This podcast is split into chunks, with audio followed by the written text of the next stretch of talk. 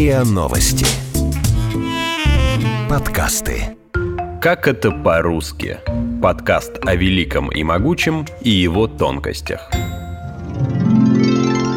Да нет, наверное. Великий и пугающий иностранцев.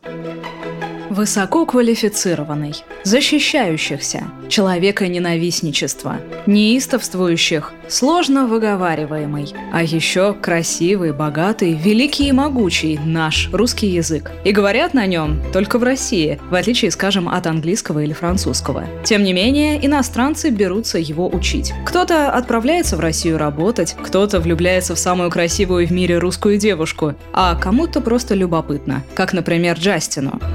У меня был друг, который изучал русский язык уже, и он мне показал его учебник по русскому языку, и название учебника был «Голос». И он мне показал русский алфавит. Я думал, что это выглядит очень круто. И такие буквы, которые, ну, похожи, ну, как э, стоят наоборот, как «я», да, как русский, э, как английский «ар», но все наоборот, это было очень интересно.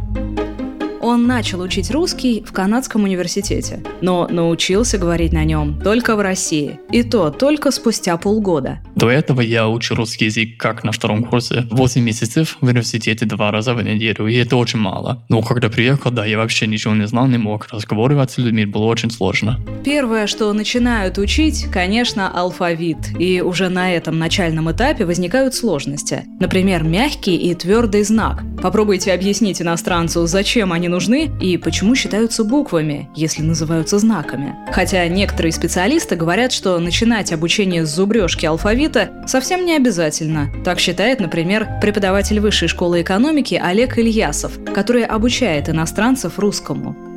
Есть мнение, что, допустим, надо начинать с алфавита, с русского, если человек не знает, да, но это важно, конечно, начинать читать, но если это европеец, то можно эту задачу ускорить.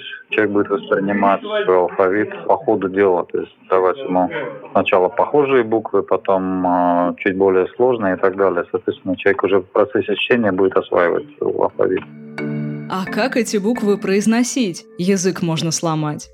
Каждое слово с мягким знаком очень сложно, потому что я сам не слышу разницу между, например, у вас есть какое-то слово, как контроль, может быть. Я не помню, там, если мягкий знак в конце, он есть, да. Но если человек произносит это слово для меня и с мягким знаком в конце, и без, то я не могу слышать эту разницу. А еще у меня такие проблемы именно с буквой L, когда я как R. Ну, например, слово «дорого», люди думают, что я говорю «дорого». Я не говорю «дорого», это «дорого». Что касается произношения, то тут мнения преподавателей часто расходятся. Екатерина Шнитке, доцент кафедры лингвистики Высшей школы экономики, убеждена, что произносить слова нужно осознанно постепенно пытаться как-то выудить правильный звук. Рассказываешь, э, где что, как находится во рту. Это такая методика вроде медитации. Человек должен осознать, действительно понять, что у него происходит. Мы для нас это бессознательно мы языком ворочаем, а нужно, чтобы это было сознательно. Вот где он в данный момент находится. Ее коллега Олег с этим методом не согласен. Я небольшой сторонник, знаете, рисования больших там ртов, пасти какой-то, где вот нарисовать язык, и где передние небные, задние небные, средние небные. Это, это та теория, которая, ну, это, мне кажется, человек просто поперек горла этому встанет, он перестанет общаться. Я никогда не мог, когда изучал иностранный язык, я никогда не мог это воспринимать. Это, учебники начинались с такой огромной пасти, в которой вот были такие стрелочки, надписи и так далее. Если вот как вот вы писали, допустим, слово «контроль», мягкий знак, вообще мягкие согласные. Есть, например, такой способ через короткий звук «и», то есть добавлять короткий звук «и» после этого согласного, тогда это согласно, согласно смягчается. Контрол, контроль да, и вот э, через этот короткий звук «и» он э, как бы интуитивно смягчится. Алфавит и произношение – это еще цветочки. Настоящие трудности начинаются, когда иностранцы начинают учить грамматику. Первым делом идут падежи. Мы правильно используем их, совершенно не задумываясь. А какой-нибудь англичанин каждый раз должен мысленно спрягать слово, чтобы употребить его в нужной форме. Именительный, родительный, дательный, винительный, творительный и предложный – это ужас.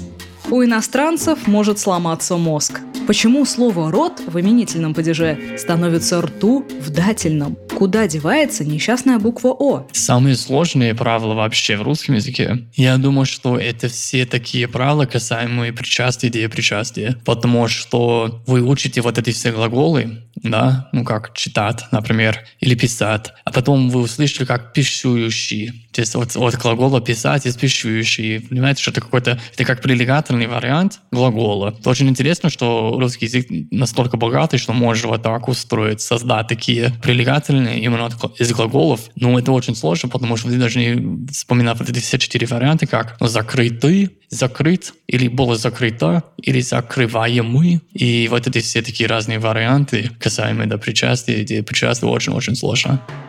Выучив алфавит и правила русского языка, иностранцы переходят к словам и выражениям. Фраза «да нет, наверное» ставит иностранцев в тупик. Что это значит? «Да», «нет» или «наверное»?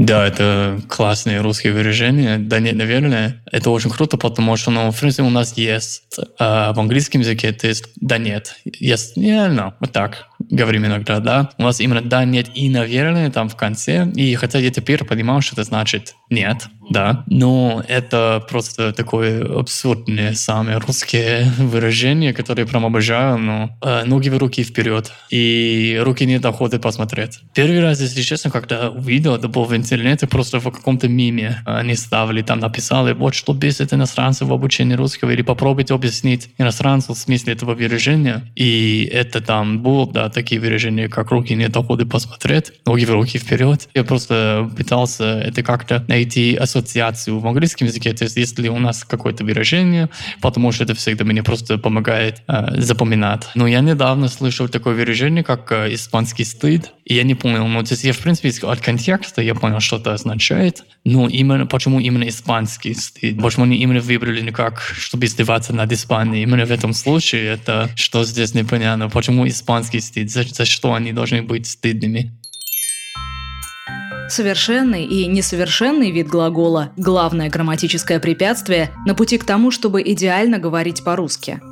Даже акцент раньше пропадает, чем эти ошибки в виде. Даже уже юмор улавливает, но вид путает. Да, в иностранном языке, например, в английском, можно выразить совершенное и несовершенное действие, но инфинитив глагола будет одним и тем же. В русском же существует два слова – если мы возьмем инфинитив, например, открывать, открыть, да, эту дверь не открыть, эту дверь нельзя открыть, эту дверь нельзя открывать, да. В первом значении это не, объективная невозможность, то есть нельзя открыть, потому что она сломана, да. А эту дверь нельзя открывать, потому ее можно физически открыть, но ее нельзя открывать, потому что есть запрет. Но даже если иностранец выучил алфавит, зазубрил правила и даже понял странные русские выражения, не сможет он заговорить свободно, если не преодолеет психологический барьер. Ему нужно почувствовать себя русским.